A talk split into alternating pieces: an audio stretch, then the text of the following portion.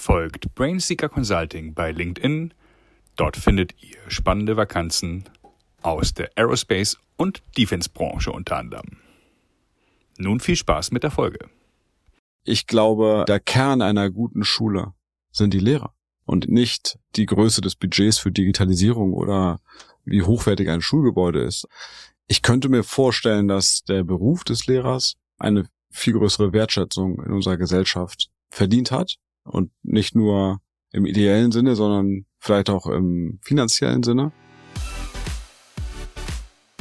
Mein heutiger Gast ist Jan Heinze. Ihr kennt ihn aus dem ersten Teil des Aerospace Manager Podcasts. Und heute bringen wir eine Sonderfolge über die drei Bs. Bildung, Bürokratie, Batterie. Was es damit auf sich hat, erfahrt ihr gleich von Jan Heinze erneut. Herzlich willkommen an dich, lieber Jan. Danke, Tom. Ich freue mich hier zu sein. Du bist erfolgreicher Unternehmer, darüber haben wir im ersten Teil gesprochen. Du bist international tätig. Coole Anekdoten hast du erzählt aus Asien, aus China, aus Pakistan, Spanien. Und eine lange große Tradition prägt dein Unternehmen, die Heinze Akademie in Hamburg, die global tätig ist. Wer darüber mehr wissen will, muss sich den ersten Teil anhören. Jetzt sprechen wir mit dir, weil du einfach ein großes Know-how aufgebaut hast auf diesem Gebiet, über Bildung und über Bürokratie. Da kann ich ja auch vielleicht ein, zwei ergänzende Anekdoten erzählen, was man so als Unternehmer äh, erlebt in Deutschland, was man sich vielleicht, also ohne rumzupöbeln, sondern einfach, wo man sagt, da wünscht man sich auch, dass sich Dinge ändern oder dass Dinge schneller gehen vielleicht. Das so als Stichwort. Ja, und aber erstmal einsteigen möchte ich mit dem dritten B, mit dem Thema Batterie. Was hat es, was habt ihr mit Batterien zu tun bei der Heinze Akademie? Müsste ja fast die Gegenfrage stellen. Wer hat nicht mit Batterien zu tun? Aber ich äh, will tr trotzdem mal anders antworten. Wir, wir haben 2000, Ende 2020, Anfang 2021 eine Initiative, eine Ausschreibung aus der Hamburger Luftfahrt Community gewonnen, nämlich es ging darum, ein Training im Bereich Wasserstoff und Brennstoffzelle für maßgeblich für den Luftfahrtstandort Hamburg zu entwickeln in der Zeit, in der hier fast 800 technische Fachkräfte komplett im Lockdown und 100% Kurzarbeit verweilen mussten. Und es sollte ein Training aufgebaut werden, was diese, insbesondere diese Menschen über einen besonderen Fördertopf sozusagen ähm, bei ihren Arbeitgeber halten sollte, am Luftfahrtstandort Hamburg halten sollte und vor allen Dingen auf ein ganz wichtiges Dekarbonisierungszukunftsthema der Luftfahrt vorbereiten sollte. So viel zur Vorrede. Mhm. Dieser Kurs war wahnsinnig erfolgreich. Er ist es immer noch. Er ist natürlich auch über den Luftfahrtsektor hat er Aufmerksamkeit bekommen und in diesem Fahrwasser sozusagen bin ich angesprochen worden von einem sehr erfolgreichen deutschen Batteriehersteller, ein Unternehmen, die mir gesagt haben, das, was ihr da im Wasserstoffbereich gemacht habt, das müsst ihr bitte auch für das Thema Batteriezelle machen. Während wir zusammensaßen und in mehreren Workshops und Runden versucht haben, ähm, das zu konkretisieren, wie wir entsprechende Trainings würden aufbauen können, gab es eine Bekanntmachung des BMWK, Bundesministerium für Wirtschaft und Klimaschutz, welche ja deutschlandweit aufgefordert hat, Konsortien zu bilden, um in einem BMWK geförderten Projekt Qualifikationen für diesen Sektor aufzubauen. Und zwar von der Erstausbildung über die berufliche Weiterbildung, über Umschulungsformate äh, entlang der gesamten Wertschöpfungskette von Lithium-Ionen-Batteriezellen. Und das haben wir, also es sind vier Konsortien ausgewählt worden vom BMWK und wir sind das Konsortium, was sozusagen für Norddeutschland oder in Norddeutschland ein Projekt für sich verbuchen konnte. Wie viele Player sind da beteiligt in dem Konsortium? Na, also äh, in unserem Konsortium haben wir bei zwei äh, Batteriehersteller, das mhm. Unternehmen Custom Cells, ein deutsches, ein deutscher Batteriehersteller, vielleicht so ein bisschen die deutsche Industriehoffnung in diesem Sektor, ganz okay. erfolgreiches Startup, wenn man bei 170 Mitarbeitern überhaupt noch von Startup reden darf. Wo sitzen die? In Itzehoe und Tübingen. Gut. Das Unternehmen Northvolt, ein schwedisches Unternehmen, mhm. äh, einer der ganz großen weltweiten Player, die ähm, vor einiger Zeit verkündet haben, dass sie in Dithmarschen in Heide eine Gigafactory ähm, bauen werden. Habe ich nicht mitbekommen, okay, gut. Ja, ganz große Industrieansiedlung und dann haben wir das Fraunhofer ISIT, das Institut für Siliziumtechnik in mhm. Itzehoe, mhm. als äh, Forschungseinrichtung mit dem Konsortium und den Clusterverband Erneuerbare Energien Hamburg als Partner für PR und Diffusion der Projektergebnisse. Und die Heinz Akademie ist sozusagen der Konsortialführer, Aha. also führt dieses Konsortium und ist verantwortlich im Prinzip für den Kern, nämlich die Entwicklung der Trainings. Aha. Und dann habt ihr euch drum beworben und einen Monat später den Zuschlag bekommen? Nein, ist nicht ganz korrekt, Tom. Ich meine, es, es sind sehr große Fördersummen und es ist deutschlandweit. Es haben sich unheimlich viele Konsortien auf dieses Projekt beworben. Und deswegen muss man auch sagen, dass es sicherlich für den Projektträger, der sozusagen immer zwischen BMWK und Antragsteller gestellt ist, ist es schon eine Aufgabe, das zu bewerten und auszuwählen. Aber insgesamt hat dieser gesamte Antragsprozess hat anderthalb Jahre gedauert, was mich offen gestanden schon ganz schön überrascht hat. Ja, mit, mhm. es war mit sehr sehr viel Arbeit verbunden, die ja auch keiner bezahlt logischerweise, mhm. sondern das alles auf eigenes Risiko und ja, am Ende finde ich anderthalb Jahre erstaunlich lang, muss ich ja. sagen. Aber nun sind wir ja keine Mecker-Opas, ja, die rumschimpfen über den deutschen Staat und über die Bürokratie. Ich war früher bei Philips. Das Firmenmotto bei Philips war Let's make things better. Das war der Firmenslogan früher. Was kann man da besser machen? Ganz objektiv, ohne jetzt ins Meckern zu kommen. Wo, was kann man verschlanken? Und wenn du sagst, es hat anderthalb Jahre gedauert, was hältst du für angemessen für diesen Prozess in Deutschland? Also wirklich, äh, ich, das jetzt, ich sage das nicht, um mich irgendwie zu, vor Kritik zu schützen. Ich, ich kann wirklich einfach nicht abschätzen, wie viel Arbeit das in einem, bei einem Projektträger bedeutet, solche Anträge zu bearbeiten und wie viele die gleichzeitig bearbeiten müssen. Ich könnte mir vorstellen, dass die personell auch Schwierigkeiten haben, mit äh, Sicherheit. Ja, ganz bestimmt. Gleichwohl habe ich das Gefühl, wenn wir jetzt zum Beispiel über die Frage reden, wie schnell kriegen wir in Deutschland eine hochwertige Fachkräftequalifizierung für, für den Bereich Lithium-Ionen-Batteriezellfertigung auf die Beine, dann könnte ich mir vorstellen, das muss man auch als Wettlauf sehen. Also Zeit ist einfach kritisch. Und ich weiß es nicht, aber ich könnte mir vorstellen, man, man kann sowas auch in drei Monaten durchziehen. Mhm. Ähm, auch mit dem Risiko, dann nicht mit vollkommen abschließender Exaktheit sagen zu können, wer jetzt der absolut beste Kandidat und der zweitbeste und der drittbeste ist. Aber allein die Geschwindigkeit, glaube ich, spielt eine Rolle. Diese Projekte sind ja auch mit Meilensteinen und Abbruchmeilensteinen sozusagen bestückt. Das heißt, wenn man seine Arbeit nicht ordentlich macht, dann kann so ein Projekt auch mal nach einem Jahr vorbei sein. Ähm, und ich glaube, im Zweifel wäre ich eher dafür zu sagen, lass uns das schnell machen und dann hinterher nachbessern oder vielleicht sogar abbrechen äh, und das Projekt einem anderen Konsortium geben, als über so lange Zeit sich nur mit der Antrag, mit der Antragstellung zu befassen. In anderthalb Jahren haben wir im Wasserstoffbereich eine dreistellige Zahl von Ingenieuren qualifiziert. Es geht ja. Es gibt ja dann anscheinend auch positive Beispiele und ich finde, an denen sollte man sich dann auch ein Stück weit orientieren und man muss auf beiden Seiten offen sein für konstruktive Kritik. So müssen wir uns als Unternehmer kritisieren lassen und äh, ja, so muss es ja auch erlaubt sein, dann eben solche Prozesse zu durchleuchten, ohne so blöd neoliberal zu klingen. So, ja, ich, mir geht's nicht schnell genug hier, zack, zack. Also, äh, ja, äh, wir leben halt in einem föderalistischen Staat. Dadurch sind einige Prozesse ja schon mal langsamer. Dann haben wir dieses Thema europäische Ausschreibung, was glaube ich auch viele Prozesse verlangsamt, unabhängig von deinem Thema jetzt.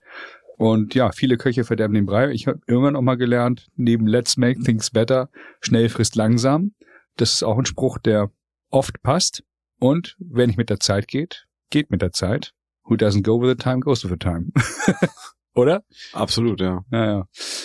Okay, also haben wir da auch mal einen Blick drauf geworfen. Gibt es andere Themen äh, bürokratischer Natur oder auch im Austausch zwischen Unternehmen und Staat, wo du dir etwas anderes äh, wünscht oder wo du sagst, na, da ist der Staat sowas ähnliches wie ein Konkurrent für mich. Äh, es gibt ja staatliche Schulen, die ein Angebot machen.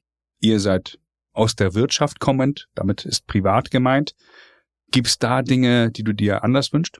Also das, ähm, das ist richtig top. Wir haben ähm, Bereiche, gerade die klassischen Bereiche bei uns an der Heinz Akademie. Ähm, da gibt es staatliche Pardons mhm. und vor allen Dingen gibt es Aufsichtsbehörden, die sozusagen ähm, auch staatlich sind.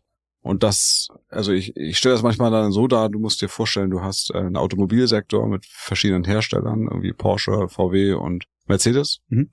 Und dann hast du äh, eine staatliche Aufsichtsbehörde, der TÜV, ist jetzt nicht staatlich, aber stell dir vor, es wäre staatlich. Und dieser TÜV stellt gleichzeitig auch noch Autos her.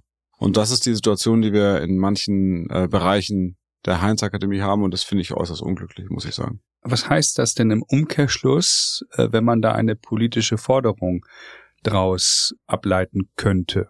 Dann könnte man ja die unterstellen, naja, der ist ja befangen, äh, weil sein Geschäft leidet darunter, dass der Staat ihn Konkurrenz macht. Aber so ist es ja auch neutral formuliert. So habe ich es zumindest aufgefasst. Wie lautet denn die Forderung? Also wenn der Staat das auf Null runterfahren würde und sagt, das macht die Privatwirtschaft 100 Prozent, wäre das die Lösung oder sagst du, es muss doch ein gesunder Mix sein? Also ich glaube, dass der Staat eine ganz wichtige Aufgabe übernimmt im Bildungssektor und zwar von Kindergärten bis zu Weiterbildung und hochschulischer Bildung. Ich glaube allerdings, dass es eine Trennung geben muss zwischen denjenigen, die regulieren und denjenigen, die durchführen. Ja, also ich könnte auch viele, viele Beispiele nennen über Prozesse, über Antragstellung, äh, Formulare, die ja manchmal wirklich unglaublich dick sind, aber auch, das gilt ja auch für Ausschreibungen bei Kunden, die ein 140 Seiten zu senden, aber wirklich relevant sind manchmal nur drei oder vier von diesen 140 Seiten.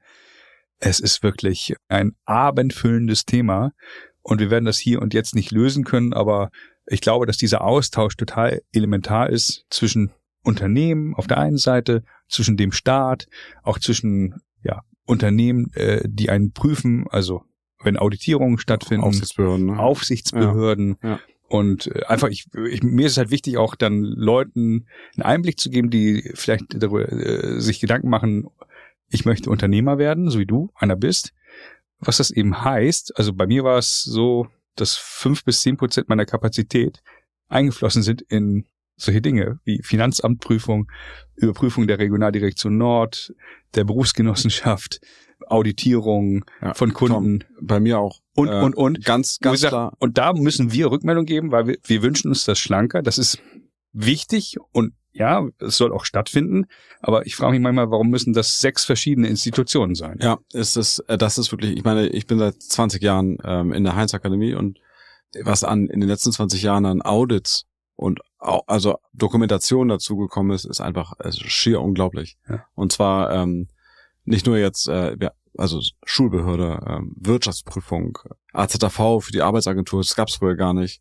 Mhm. Für wen ich eine Lanze brechen muss, ist das Luftfahrtbundesamt übrigens, mhm. äh, die zwar einerseits sehr bürokratisch sind, aber die gesamten Verfahren und Vorgaben, die man dort bekommt, sind so klar und eindeutig, dass man sie sehr effizient bearbeiten kann mhm. ähm, und weil sie allesamt komplett sinnig sind. Aber mal abgesehen davon, ich, ich stimme dir vollkommen zu. Also die Anzahl an Audits und Handbüchern und Reports, die wir abliefern müssen, es ist, es ist wirklich verrückt. Aber auch da sind wir alle dabei, uns weiterzubilden, fortzubilden.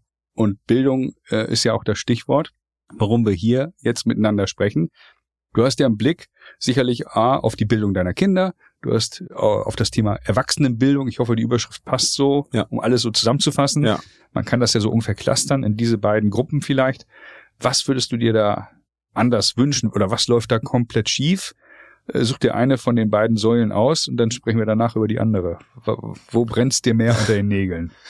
Ja, also ich meine, ähm, die aus die schulische Bildung meiner Kinder liegt mir natürlich unheimlich am Herzen, mhm. gar keine Frage. Wenn wir damit anfangen würden, gut, jetzt kenne ich eine Grundschule, Tom, ne? Mhm. Das muss man natürlich auch mal, äh, das ist jetzt nicht hochrepräsentativ. Aber um zu versuchen, auf diese Frage zu beantworten, ich glaube, ähm, der Kern einer guten Schule, für, also wenn ich von Primar- und Sekundarstufe rede, ja sind die Lehrer. Mhm. Und ich ähm, nicht die Größe des Budgets für Digitalisierung oder wie hochwertig ein Schulgebäude ist, alles wichtig, keine Frage. Aber der Kern einer guten Schulbildung sind die Lehrer. Und ich könnte mir vorstellen, dass der Beruf des Lehrers eine viel größere Wertschätzung in unserer Gesellschaft verdient hat und nicht nur Wertschätzung im ideellen Sinne, sondern vielleicht auch im finanziellen Sinne. Vielleicht muss man aber auch die Qualifikation und den Zugang zum Lehrerberuf überdenken. Da stecke ich jetzt nicht so ganz tief drin, aber eventuell müssen wir an der Stelle auch nachschärfen, um einfach noch mehr herausragende Persönlichkeiten in diesen Beruf zu bringen. Und das geht durch bessere Vergütung, durch attraktive Rahmenbedingungen, wie wir wissen, und durch Wertschätzung auch.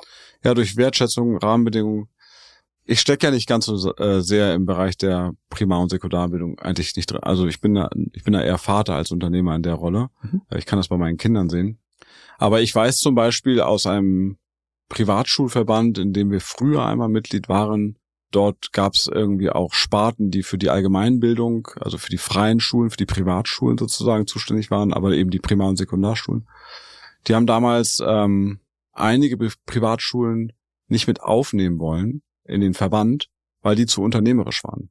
Mhm. Und das wurde als Gefahr angesehen für die Lobbyarbeit dieses Verbandes, äh, der sozusagen bessere Finanzierung und wir sind ja halbstaatlich und wir können doch äh, nur gemeinsam und so und das hat mir irgendwie ganz starke Störgefühle hervorgerufen, weil ich glaube, dass das auch ein Punkt ist, ähm, Unternehmer entwickelte Schulen oder Schulsysteme können Vielfalt in diese Bildungslandschaft bringen und dann auch wieder äh, anderen Persönlichkeiten Zugang zum Lehrerberuf eröffnen. Also ich denke vielleicht mal an Leute, die vielleicht gar nicht interessiert sind, in ein verbeamtetes Schulsystem zu gehen. Das muss ja nicht unbedingt schlecht sein, aber es ist vielleicht nicht für jeden was. Und da einfach eine größere Bandbreite, Farbenvielfalt einfach anzubieten, halte ich für auf jeden Fall äh, ein Versuch wert. Verständlich formuliert. Und beim Thema Erwachsenenbildung ist es ja so, dass wir einen Fachkräftemangel haben. Boah, das Wort kann man ja schon fast gar nicht mehr hören, so oft wie man es benutzt, aber ist halt so. Deswegen hat ja dein Geschäftsmodell auch Konjunktur, weil Leute qualifiziert werden, also nicht nur dadurch, dass der Verbrennermotor wahrscheinlich äh, definitiv abgeschafft wird, und ersetzt wird durch Batterien, so hast du ja dann einen Arbeitsauftrag für deine Firma indirekt oder eine Ausschreibung findet statt und deswegen qualifizierte Leute um, die sich dann mit Batterien auskennen sollen. So ganz einfach formuliert. Was kannst du da den Hörern auch mit auf den Weg geben? Stichwort also lebenslanges Lernen, auch da vielleicht Hinweise an Unternehmer und an Politik. Kann wirklich jeder alles lernen oder sagst du auch, naja, also es ist schon wirklich auch elementar, dass man bestimmte Qualifikationen mitbringt, um bei der Heinz Akademie dann äh, einen Kurs zu belegen oder eine Fortbildung zu machen. Ja, das ist etwas, was auf jeden Kurs zutrifft, auf mhm. alles, glaube ich. Sonst würden wir ja immer mit linearer Algebra, Algebra beginnen. Ne? Also du hast immer Einstiegsqualifikationen, sei es eine Sprache oder irgendein technisches, technische Vorkenntnis oder einfach berufliche Erfahrung. Äh, darauf muss ein Kurs eben passen. Und wir ähm, als Bildungsanbieter wir können wahrscheinlich sehr viel entwickeln, aber in der Regel entwickeln wir Kurse für die größte Grundgesamtheit sozusagen. Also wenn wir jetzt beispielsweise Trainings im Batteriebereich entwickeln für Gigafactories, also Operators zum Beispiel, die, die in den, in den Fertigungsstraßen arbeiten, und wir wissen gleichzeitig wird in der Verbrennerwertschöpfungskette es zur Arbeitslosigkeit kommen und viele davon sind vielleicht im Bereich Kfz-Mechanik vorqualifiziert, dann entwickeln wir Trainings, die möglichst gut auf diese Vorqualifikation passen und das Delta zu einem Operator in der Batteriezellfabrik schließen. Verstehe. Und ja, wenn du jetzt so allgemein dir etwas wünschen dürftest, äh, was würdest du ändern in diesem System? Also Stichwort Erwachsenenbildung, bleiben wir bei dem Beispiel auch meinetwegen, wenn es passt. Erwachsene sollen unqualifiziert werden. Was läuft da falsch oder was könnte noch besser laufen? Auch positiv formuliert. Was könnte man optimieren? An welcher Schraube könnte man da drehen? Ach, das ist schwierig zu beantworten, Tom, die Frage. Was, glaube ich, schon mal in die richtige Richtung geht, sind die, ähm, die, sind die, also ich glaube, dass es der Unterstützung der Arbeitsagentur des Staates braucht, mhm. wenn ganze Industrien also durch so einen Strukturwandel gehen, wie beispielsweise zum Beispiel die Automobilindustrie, die jetzt von einer Verbrennerindustrie in vielleicht Elektrofahrzeuge übergeht. Das ist ja eine komplett andere Wertschöpfung. Im Zweifel findet die Wertschöpfung größtenteils bei Batterieherstellern statt und gar nicht mehr beim Hersteller, mhm. beim Automobilhersteller. Und da braucht es äh, Förderrahmenbedingungen, die aber im Moment auch, glaube ich, ganz gut dahingehend ausgelegt werden. Es gibt ja dieses Qualifizierungschancengesetz der Arbeitsagentur, die eben genau solche Leute auffangen kann, bevor sie in Arbeitslosigkeit gehen, geschult zu werden. Wo wir, glaube ich, in Deutschland aber dringend äh, na nachbessern müssen, ist das Thema Fachkräfteeinwanderung. Mhm. Weil wir, wir verkleinern uns als Gesellschaft nun einfach mal um ein paar hunderttausend Leute pro Jahr. Das ist Demografie und das wird sich auch in den nächsten acht bis zehn Jahren nicht ändern. Und wenn wir qualifizierte Fachkräfte in Deutschland haben wollen, müssen wir uns mit der Frage befassen, wie wir die Zuwanderung, die Fachkräfteeinwanderung gestalten, damit die Leute, die herkommen, auch diejenigen sind, die nachher hier den Laden am Laufen halten können. Mhm. Also Vereinfachung von Zuwanderung. Ja, Vereinfachung auf der einen Seite, vielleicht aber auch muss man sich mit der Frage, also wir haben vor fünf Minuten über Eingangsqualifikation geredet, ne? Und das ist halt ein Aspekt, den man dabei auch berücksichtigen muss. Du kannst ja nicht, äh, wenn du die Zuwanderung nur vereinfachst, hat das für das Fachkräfteproblem, ist das vielleicht noch nicht die ganze Lösung, ne? weil mhm. du musst natürlich dafür sorgen, dass du die Leute also, qualifizierst. Ja, also das eine Thema ist Migration, das ist ein politisches Thema, das besprechen wir jetzt ja gerade nicht, sondern was wir jetzt mhm. ja gerade besprechen, ist, wie lösen wir das Fachkräfteproblem für die Industrie. Mhm. Und da muss man halt zusehen, dass man die Leute herholt, die geeignet sind, solche nach einer Qualifikation wohl möglich, solche ähm, beruflichen Aufgaben erfolgreich zu bewältigen. Mhm. Und jetzt habt ihr pro Jahr tausende Schüler, auch für die Luftfahrt hattet ihr tausende Leute bei euch, äh, die ja heute dann bei den verschiedenen Firmen arbeiten und die dann auch sicherlich Karriere machen. Inwiefern verfolgst du die Alumni bei dir in der Heinz Akademie? Gibt ah. es da Treffen oder wie läuft das? Ja, das wäre schön. Also leider viel weniger, als ich mir wünschen würde. Ich kenne, also man, man trifft unendlich viele Alumni äh, auf allen möglichen Veranstaltungen, Messen und in Verbandsmeetings und sowas. Aber was, das könnten wir als Heinz Akademie sicherlich noch viel professioneller gestalten. Ja. Okay, und da habt ihr aber jede Menge Leute, die Karriere gemacht haben, die dir über den Weg laufen und sagen, hallo, Herr Heinze. Also ja. Stichwort sagen die Herr Heinze oder Jan? Ja, die meisten sprechen mich dann mit Herr Heinze an, wobei sich das auch, also mittlerweile gerade in der Luftfahrt, würde ich sagen, ist überwiegend, äh, duzen wir uns überwiegend. Und äh, von der Unternehmenskultur her, duzen oder siezen? Duzen. Ja? Gendern oder nicht gendern? Ich störe mich nicht daran, wenn andere ähm, eine wie auch immer geartete Form der Gendersprache einsetzen. Ich für mich persönlich mache das nicht. Mhm. Ich fühle mich sehr wohl mit der tradierten neutralen Form. Andere finden sie nicht neutral, aber ich, ich mache das nicht. Und ich finde ehrlich gesagt, ich, wir haben dazu dann und wann einen offenen Gesprächsaustausch in der Firma. Das ist ja ganz normal, das ist ein ganz aktuelles Thema mhm. in unserer Gesellschaft und da gibt es abweichende Meinungen, die dann einfach offen besprochen werden. Aber ich finde ehrlich gesagt, meine Meinung dazu ist zum Beispiel in technischen Schulungsunterlagen beispielsweise ja. ist es nicht hilfreich, wenn gegendert wird. Interessant. Warum? Weil es die Lesbarkeit erschwert aus meiner Sicht. Mhm. Ähm, also aus meiner Sicht findet auch keine Diskriminierung statt, wenn du ähm, eine, das nennt sich ja generisches Maskulinum, an dem sich so, an dem die Diskussion, glaube ich, meistens dann irgendwie ja. äh, zwei Richtungen einschlagen kann. Ja. Das ist für mich keine diskriminierende Form. Ja. Aber abgesehen davon, es, es, geht ja auch um eine klare Sprache. Ne? Und du willst eine Trainingsunterlage nur so lang schreiben, wie sie sein muss. Mhm. Und möglichst exakt, präzise. Aber wie gesagt, das ist ein Thema, was auch einigermaßen aufgeladen ist. Deswegen muss man, glaube ich, ähm, ich glaube, man muss da einfach ein offenes Wort drüber sprechen. Genau, und deswegen kann man auch unaufgeladen und unaufgeregt, so wie ich es in anderen Folgen auch getan habe, äh, das Thema ansprechen und einfach fragen, wie machst du das? Wie siehst du das? Ich habe da auch, ich habe da gar keinen Blutdruck, aber ich habe da auch eine klare Meinung zu, die ich jetzt schon wirklich sechsmal in jeder Folge kundgetan habe. Also jetzt wird's langsam echt redundant und dann sagt jeder, hat er doch schon fünfmal gesagt, zumindest diejenigen, die die anderen Folgen auch gehört haben, die ja alle zeitlos sein sollen. Ja. Gibt es von deiner Seite aus ein Thema, was ich nicht angesprochen habe, wo du sagst, warum hat er mir denn die Frage nicht gestellt? Gibt es etwas, wo du sagst, ähm, bevor wir hier auf den roten Aufnahmeknopf drücken, das will ich aber unbedingt noch loswerden.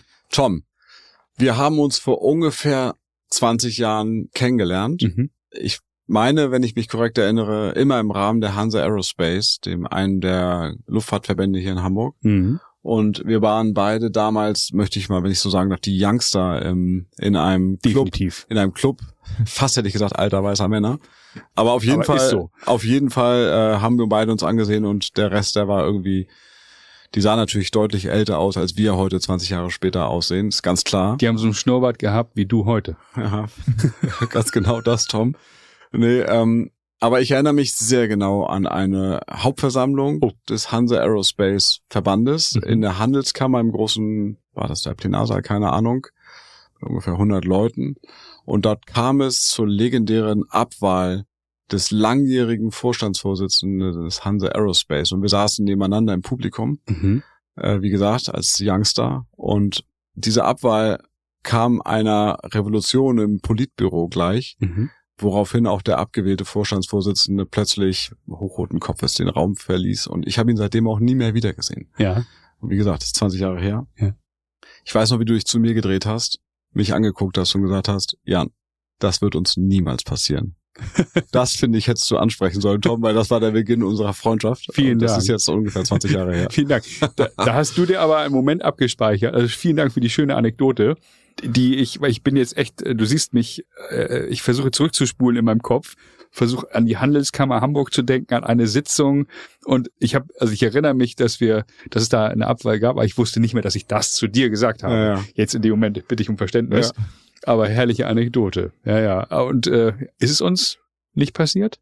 Ich kann es nicht sagen. Also du bist ja abgetreten aus deinen vorherigen Verpflichtungen als Unternehmer. Machst jetzt was ganz anderes? Nein, nicht was ganz anderes. Ich mache ja, habe ja nur das dritte Standbein jetzt ausgebaut, Ausgebaut. was ich seit 2009 schon habe. Ja, ja. Das Thema Personal- und Unternehmensberatung.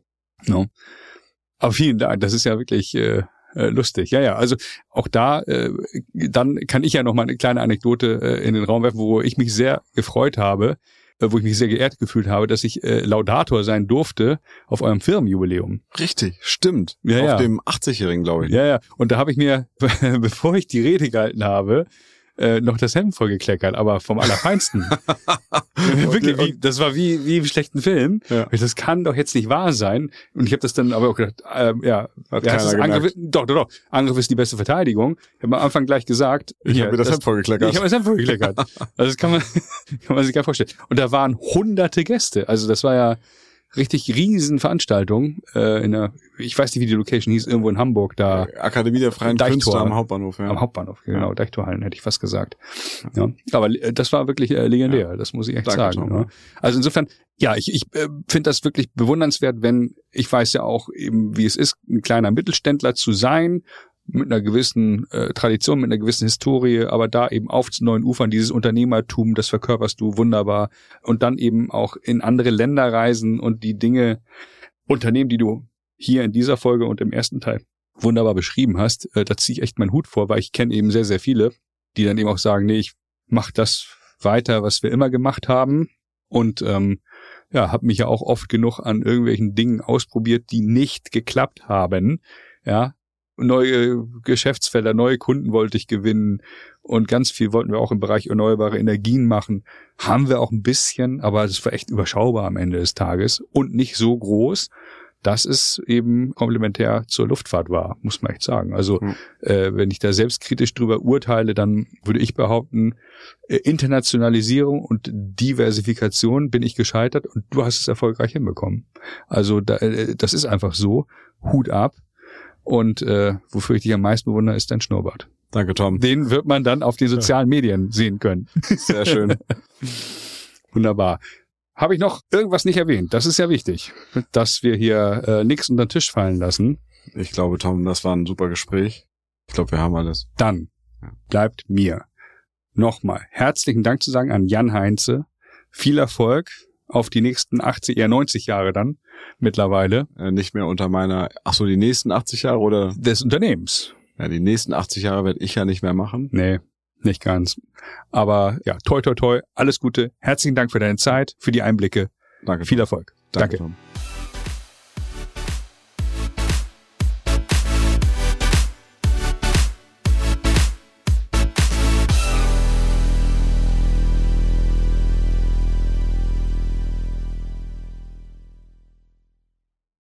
Folgt diesem Podcast bei LinkedIn und hört die anderen spannenden Folgen mit Top-Managern vom Airport Hamburg, dem BDLI, der Deutschen Aircraft, Brötchen Automation, Heinze Akademie, Autoflug OHB, Hensoldt, der DFS und dem Aircraft Supplier Summit. Viel Spaß beim Hören der anderen Folgen.